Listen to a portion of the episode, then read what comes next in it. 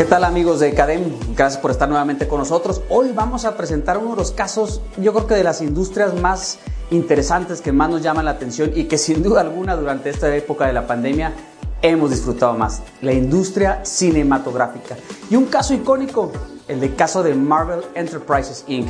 Síganos, recordemos que estamos ahorita en uno de los casos más de Cadem y te invitamos a que lo sigas puntualmente. Seguramente tendrás mucho que aportar, pero sobre todo te vas a identificar con partes de este caso en tu organización, en tu persona. Recordemos que en cada uno de los análisis de los casos debemos de seguir la metodología adecuada. Número uno, estaremos platicando los hechos, es decir, lo que sucedió, los antecedentes, lo que nos da la materia prima para poder pasar a la segunda etapa, que serían los problemas. Los problemas son la interpretación que nosotros le damos a estos hechos e identificamos qué es lo que está sucediendo en ese caso en específico, el área de oportunidad. Y de esos problemas podemos identificar qué soluciones nos permiten atacar esos problemas. Obviamente, soluciones que tengan las mayores ventajas, menos desventajas, para poder tomar la decisión más prudente y oportuna. Iniciemos. Situémonos todos en el 2004. Imagínense la portada del Wall Street Journal. Es posible que Marvel necesite ayuda desesperada. Imagínense ese cabezal dentro de ese periódico y que nosotros como lectores digamos, ¿qué está sucediendo con Marvel? ¿Qué está sucediendo con los personajes con los que he crecido? Con los personajes que ya están en pantalla. Al día siguiente se inauguraba la segunda edición del Hombre Araña. Recordemos que años antes, en el 2002, el Hombre Araña venía rescatando a Marvel de una quiebra que había sucedido seis años antes. Seis años antes Marvel se había declarado en quiebra y fue el Hombre Araña que lo rescató generando más de 300 millones de venta tan solo por esa película. Tan solo en la película. Ahorita hablaremos de todo lo que está accesorio a él. Incluso en las acciones, por, se fue yendo hacia arriba de un dólar a 20 dólares la acción. Un crecimiento impresionante y sostenido durante los últimos tres años, gracias al hombre araña. Recordemos que Marvel, el negocio original, empieza con las historietas, pero de las historietas fue creciendo otras divisiones, como el tema de las películas, como el tema de los juguetes, como el tema de las concesiones o de las licencias. ¿Quieren saber más? Sigamos pues con los antecedentes. Oh, Dentro de esta parte, cuando sale este encabezado, se encuentran las, las personas del consejo y empiezan a decir, ah, caray, el negocio de las licencias es bueno. Pues sí, porque solamente estamos cobrando un cheque, un cheque que permite ser una mina de oro. Así lo señalaron el vicepresidente del consejo y el mayor accionista de la empresa, Isaac Perlmutter. Al día siguiente de la publicación, esta del Wall Street Journal, se estrenaba El Hombre Araña, como les decía, pero sin embargo fue cuestionando este artículo a Marvel ante sus personajes. ¿Quiénes eran sus personajes? En ese entonces, Ghost Rider, Iron Man, Cuatro Fantásticos y obviamente El Hombre Araña. Sin embargo, pensaban que una vez que se publicara esta segunda edición del Hombre Araña, Marvel entraría en serios problemas. Sin embargo, la situación pudo haber sido así. ¿Por qué cambió? Porque una vez que se estrenó, El Hombre Araña recaudó más de 820 millones en la película y 140 millones de venta en el DVD. 140 millones de venta en DVD. Ahorita no estaríamos comprando sin duda alguna el DVD, pero estaríamos bajando en alguna de las Apple TV o en alguna otra en el Prime seguramente y estaría recaudándose de esa manera. Sin embargo, decía en ese momento el jefe creativo de, Marvel, Avi Arad, decía, es poca inversión, es poca inversión realmente la que estamos metiendo en cada una de las películas y muchísima utilidad. Creemos que debemos de dar más. ¿Cómo podemos dar más? sin embargo, queremos recaudar más, pero ¿cómo damos más? Aquí la historia verdadera de Marvel. ¿Qué es lo que hay detrás de todo esto?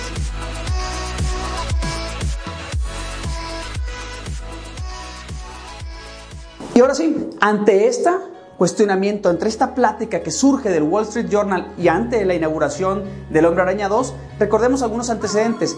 Marvel fue fundada en 1939. Estamos hablando de una empresa que ya va para el siglo y que ha sobrepasado muchísimas, pero muchísimas experiencias. ¿Cómo empieza? De entrada, Marvel tiene la colección más antigua de personajes en la industria del entretenimiento. Podemos mencionar muchísimos, sin duda alguna se nos vendrán muchos a la mente. El Hombre Increíble, X-Men, eh, la gente del Hombre Araña, todos los personajes de los Avengers. En fin, en ese momento más de 4.700 personajes. En el 2004, más de 4.700 personajes entre los héroes, los villanos y los accesorios. ¿Qué es lo que lo hacía interesante? Que eran personajes con muchos poderes, pero con debilidades como cada uno de nosotros. Es por eso que nos hemos identificado. Sin duda alguna tú te identificas con alguno de ellos. Es hasta 1989 cuando Marvel Enterprises entra a la bolsa de valores. 1989, es decir, 50 años después de su fundación. Sin embargo, no le fue muy bien. Un año después, quiebra, se declara en quiebra y empieza una persecución al entonces CEO Ronald Perelman sin embargo, esta empresa fue rescatada por una industria muy interesante, Toy Biz, una de las mayores y más grandes empresas jugueteras. Y es ahí cuando la adquiere la mayor parte de las acciones, cuando adquiere su nombre actual como Marvel Enterprises Inc.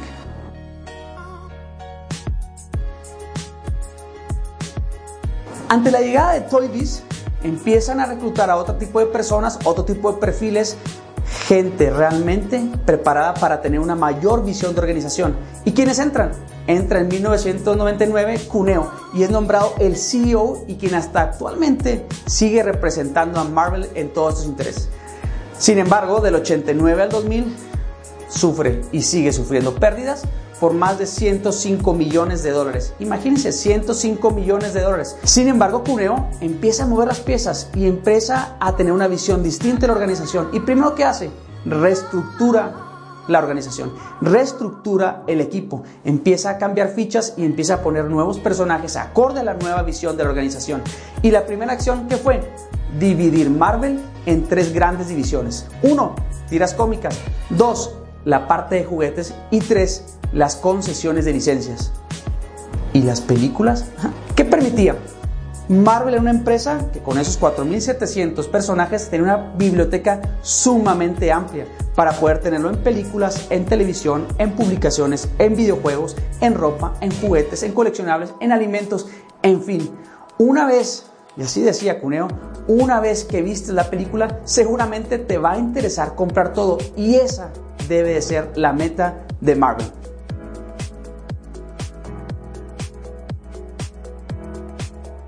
¿Cuál fue la segunda acción que genera Cuneo? Dice, tenemos que gestionar valor de la marca a largo plazo. Tenemos que planificar la carrera no solamente de nuestra marca, sino de cada personaje, porque cada personaje integra nuestra marca. Un personaje debe ser la película, debe ser el DVD, la comida, la ropa, el juguete. Pero no contratamos a Tom Cruise, contratamos al hombre araña. No contratamos a un actor de mucho valor, contratamos al hombre araña, contratamos a Wolverine, contratamos a Iron Man. Tercera acción, calidad y consistencia en la división de publicaciones. Escritores y artistas clave, contratos de exclusividad. Y así lo decía Cuneo. Antes dábamos vergüenza frente a nuestra competencia DC, que ocupaba el 43% del mercado de las historietas, mientras un Marvel ocupaba solamente el 25%. Pero todo esto fueron envolviéndolo para que hubiera calidad y consistencia. Esas son las tres acciones principales que emprende Cuneo en el 2000, fecha en que entra. Les hablo un poco para poder entender más a, a detalle cada uno de los elementos. Las historietas, Anualmente se producían tirajes de alrededor entre 100 mil y 300 mil y mensualmente entre 40 y 60 mil por mes. Clientes, su mercado abarcaba desde niños de 13 a 23 años.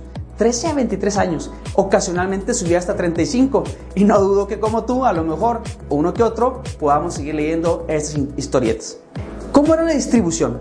La distribución de las historietas siempre fue en tiendas especializadas que en el caso de Estados Unidos el mercado abarca más de 3.000 tiendas especializadas para este tipo de historietas, para este tipo de publicaciones. Obviamente existen las tiendas detallistas tradicionales y los métodos de suscripción.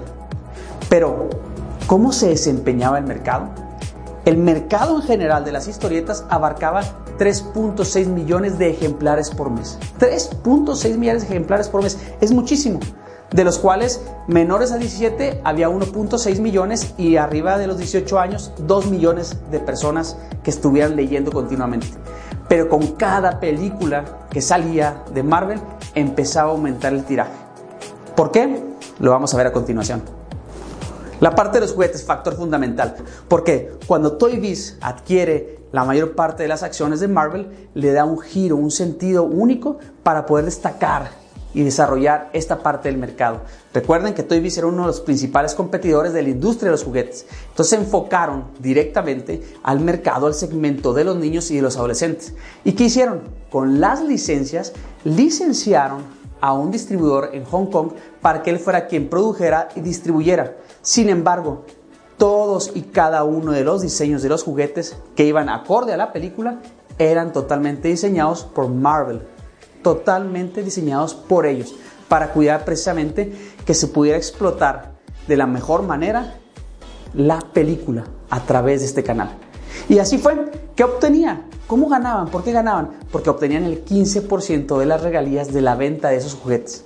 Pero ¿de qué tamaño podría ser el mercado? Imagínense, del 100% de los ingresos, el 90% de los ingresos llegaba de los juguetes. Y el otro 10% de las películas, de la comida y de otros asuntos que estaban licenciados. Juguetes, una clave principal para Marvel.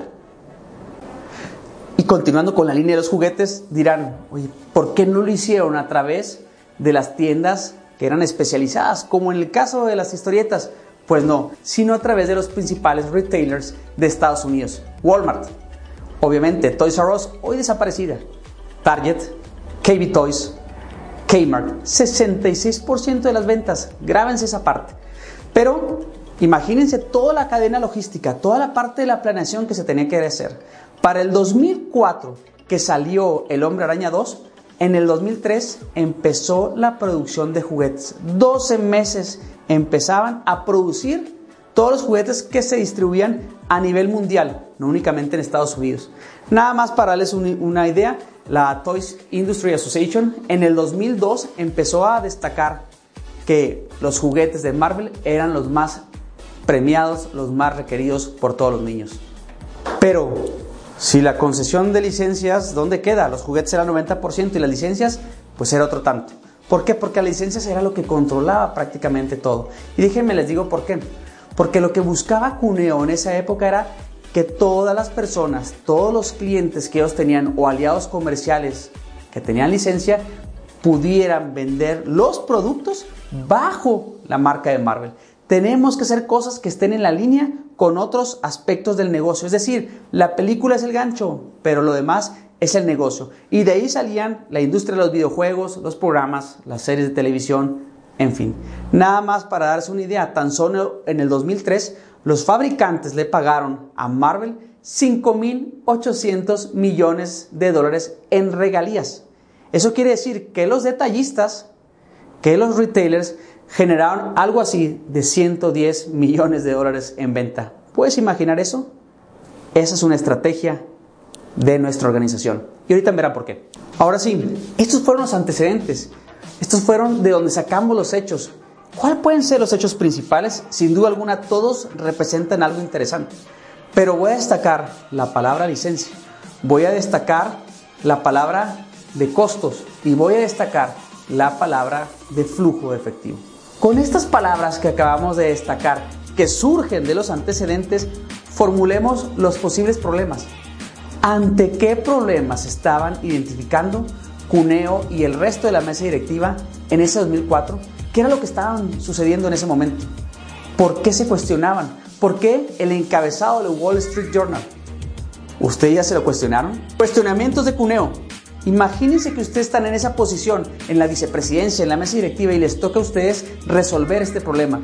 ¿Vieron el encabezado? Acaban de tener toda esta situación que les acabo de mencionar. Y se preguntan, ¿dependerá el éxito de Marvel tan solo los personajes que eran exitosos en ese momento en taquilla, como en el caso del hombre araña?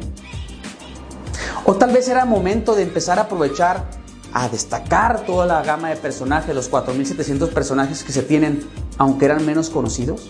Ahora bien, ¿debiera ir Marvel a actuar más allá del modelo de negocios que actualmente tienen y empezar a tener actividades más intensivas en inversión de capital? Y en dado caso, cómo deben de mejorar o modificar ese modelo de negocio. Cuestionamientos sumamente importantes y que a nosotros, como empresarios, como emprendedores, sin duda alguna, nos llegan en cada momento. Y las soluciones, las soluciones son muy simples, claro está, porque podríamos responder con tan solo con dos alternativas de solución los cuestionamientos que en ese momento le venían a Cuneo. Y número uno era que pudieran financiar con la liquidez que ya contaban derivadas de Hombre Araña 1, de Hombre Araña 2 y todo el tema de las regalías que obtenían a través de los juguetes. Era posible ya hacerlo. Y número dos, seguir igual, el status quo. Finalmente era redituable, ¿no? Entonces, la solución 2 podría ser seguir concesionando y manejar el sistema y modelo de negocio actual. Finalmente era sumamente redituable. Ellos solamente ponían los diseños, ponían los personajes y eran otras personas, otras organizaciones, otras empresas que eran los que invertían y corrían el riesgo. Finalmente así se tenía crecimiento. Déjenme les digo, ¿qué sucedió? ¿Qué fue lo que pasó? Porque ahorita vemos tantos personajes de Marvel? ¿Por qué tenemos tantas películas? ¿Por qué estamos en espera verano con verano a que surja una película más, un héroe más que nos pueda llenar nuestra pantalla y seguramente ir a las tiendas para poder comprar un regalo a nuestros hijos o al sobrino? ¿Qué sucedió? En septiembre de 2005, un año después del estreno del Hombre Araña, Marvel Studios tomó conciencia de lo que valía su marca, del propio valor que tenía y anunció que iba a obtener un crédito por más de 525 millones de dólares en Estados Unidos que le iba a permitir financiar hasta 10 películas basadas en sus personajes de Marvel. Sin embargo, no todos los derechos y la licencia las pudo recuperar en su momento, pero siguió viviendo de lo que esas licencias que no pudo recuperar le permitieron en ingresos. Les voy a decir un caso. Seguramente ahorita te preguntarán, ah, ahora entiendo por qué el hombre araña tiene varias versiones, varios actores principales, o por qué Hulk en una película sale otro actor principal y en las otras de Avengers sale otro. Bueno, la película de Hulk fue la peor cotizada por Marvel en la historia. Sin embargo, los puños de Hulk ha sido el juguete más vendido en la historia de la industria de los juguetes. obtuvieron miles y millones de dólares tan solo por ese juguete. Así que, perdiendo, de todos Marvel gana. ¿Qué podemos aprender como resumen de Marvel Enterprises? Número uno, siempre, siempre, siempre tenemos que tener visión de negocio. ¿Cómo es el mercado? ¿Cómo es la industria?